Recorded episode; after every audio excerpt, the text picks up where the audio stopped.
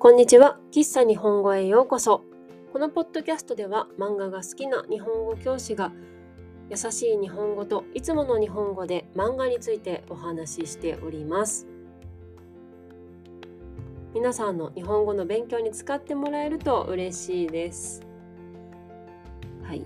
今日は今日もジーンブライドという漫画についてお話ししていきます。ジーンブライドの概要については前回のポッドキャストで優しい日本語でお話ししておりますので、ぜひそちらも合わせてお聞きください。はい。ジーンブライドという漫画なんですが、高野ひとみさんによって書かれた SF の漫画です。はい。高野ひとみさんっていうと、私がポッドキャストで取り上げた漫画で言うと、私の少年を書いておられる方ですね。この漫画はフィール・ヤングという雑誌で2021年から連載されています。今もまだ続いている漫画です。漫画の単行本は全部で2巻まで出ております。はい。2巻までしか出てない漫画なんですけども、この漫画がすごい2023の女編で第2位を取ってるんですね。なのに、ウィキペディアがないんですよ。なので、まあ、この辺りの情報とかはいろいろちょっと調べてはい調べたものです。でねあのウィキペディアがないもので外国語版翻訳版がねあるのかどうかっていうのがあんまりちゃんと調べられなかったんですよね。まあ、もちろんウィキペディアにもないしあの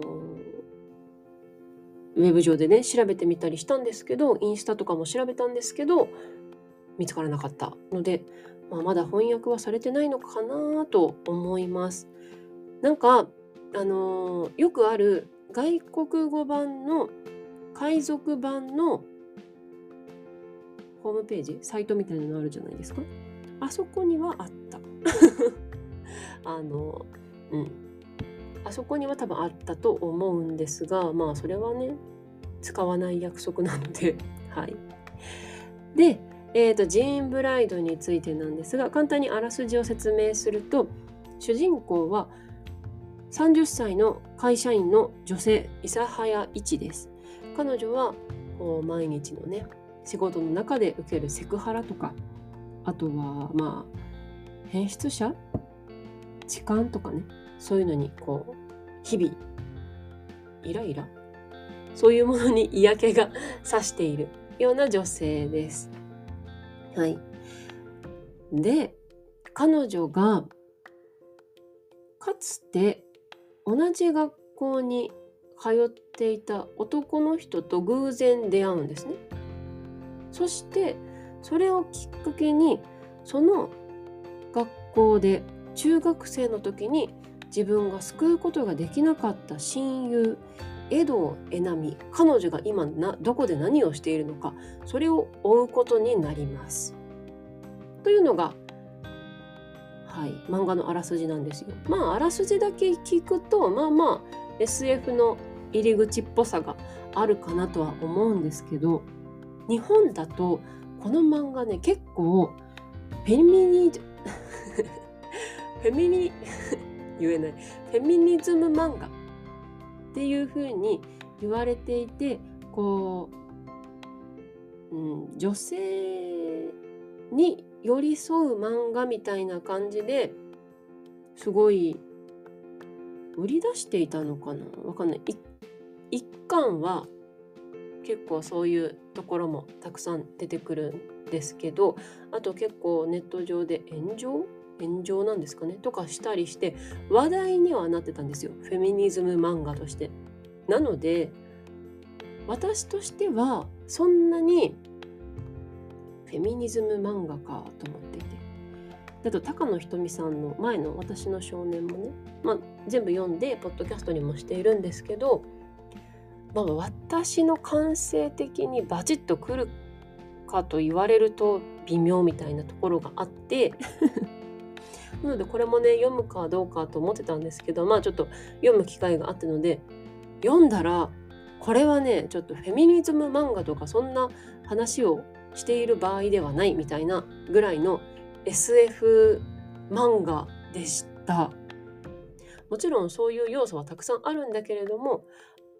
多分この漫画の骨組みというんですか？一番ななんだろうなそういったフェミニズム的な要素も取り入れるけれどももちろんそういったことが言いたいがための話なのかもしれないけれども SF として多分めちゃくちゃ面白くなるんじゃないかなと私は思いました。まで今のあらすじだけで何が SF なのっていう感じだと思うんですけどまずそのねフェミニズム漫画っていう入りも何て言うんですかうまい、うん、ミスリードという言い方は良くないかもしれないけれどもなんかその日常の会社員の人のその日々の生活の話なのかなと思って読み始めたらなんかね、まあ、そのように読めるんだけれどもなんか違和感がちょっとずつちょっとずつあるんですよ。例えばなんかやたらと霧霧が出ているとかなんかニュースで霧の話とかをしてて日本ってそんな霧が深いような国じゃないので東京住まいなのになんでこんな霧の話が出てるんだろうなんでこんな天候なんだろうみたいなのとかをふと思ったりあとその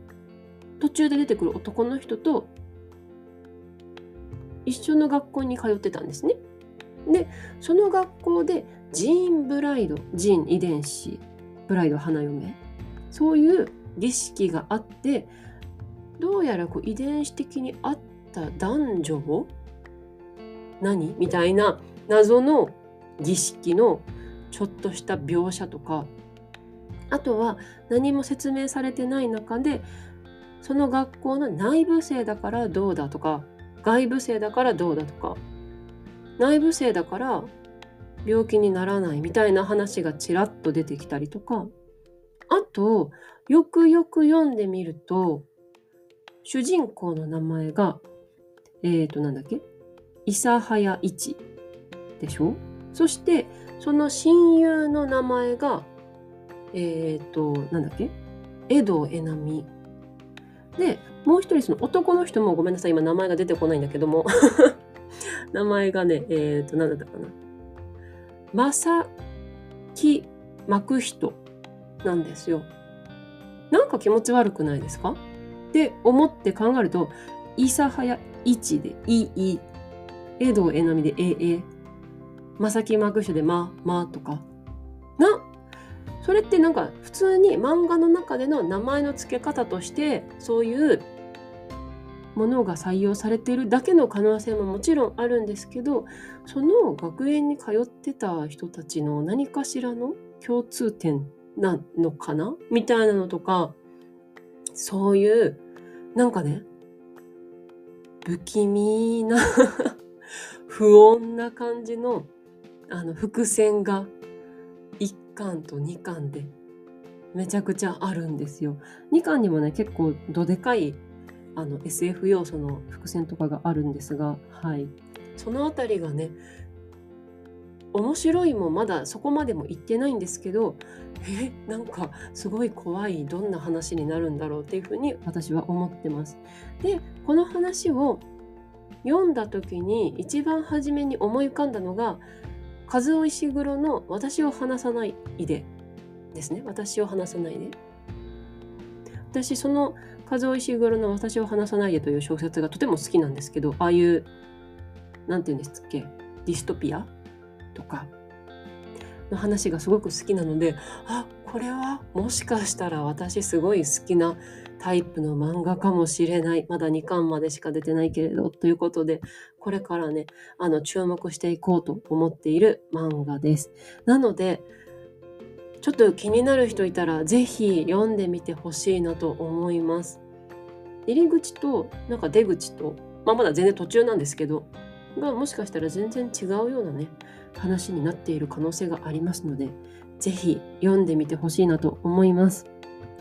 喫茶日本語は毎週日曜日と水曜日に新しいエピソードをアップしています。ぜひフォローして聞いてください。また、喫茶日本語のインスタグラムとホームページがあります。ホームページでは、ポッドキャストのスクリプトを公開しています。皆さんの日本語の勉強に使ってもらえると嬉しいです。URL は概要欄、プロフィール欄にありますので、ぜひチェックしてみてください。今日も最後まで聞いてくださってありがとうございました。また次回お会いしましょう。バイバイ。